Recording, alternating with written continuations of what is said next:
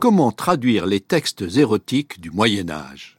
J'ai déjà abordé dans plusieurs chroniques l'exercice difficile que représente la traduction des textes anciens. J'en donnerai aujourd'hui une autre illustration en prenant l'exemple des textes érotiques du Moyen Âge.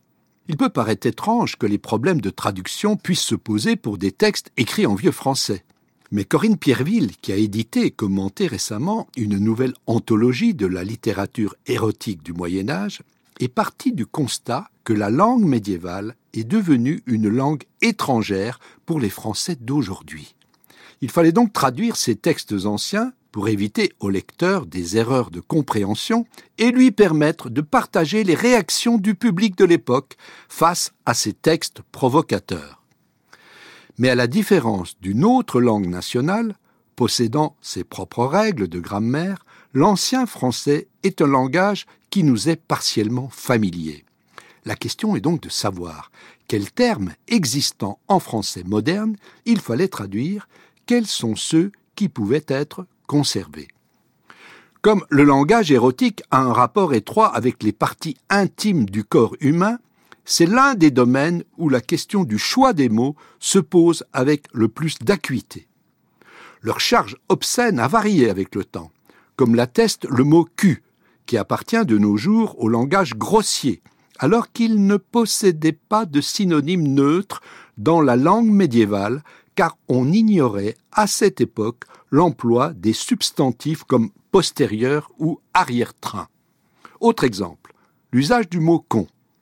Dans la littérature érotique du Moyen Âge, il était constamment employé pour désigner le sexe de la femme, alors qu'aujourd'hui, il est utilisé dans la langue vulgaire pour désigner une personne stupide.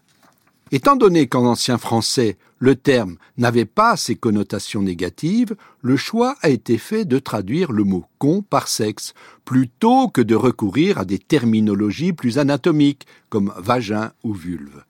Comme on le voit, lorsqu'on veut traduire dans la langue française d'aujourd'hui le vocabulaire utilisé au Moyen Âge pour désigner les parties basses du corps, il faut être très attentif au contexte afin de déterminer si, oui ou non, ces mots sont chargés de connotations populaires, scabreuses, grivoises ou obscènes. La difficulté devient quasiment insurmontable quand les textes se réfèrent à des réalités aujourd'hui disparues. Par exemple, le substantif scèneresse, qui désignait une femme médecin chargée d'effectuer les saignées, n'a pas d'équivalent dans la langue française actuelle.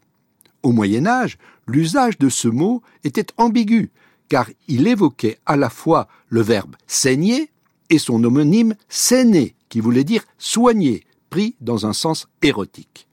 La question qui se pose alors, c'est de savoir si la traduction doit privilégier un niveau de langue familier ou vulgaire, grivois ou obscène.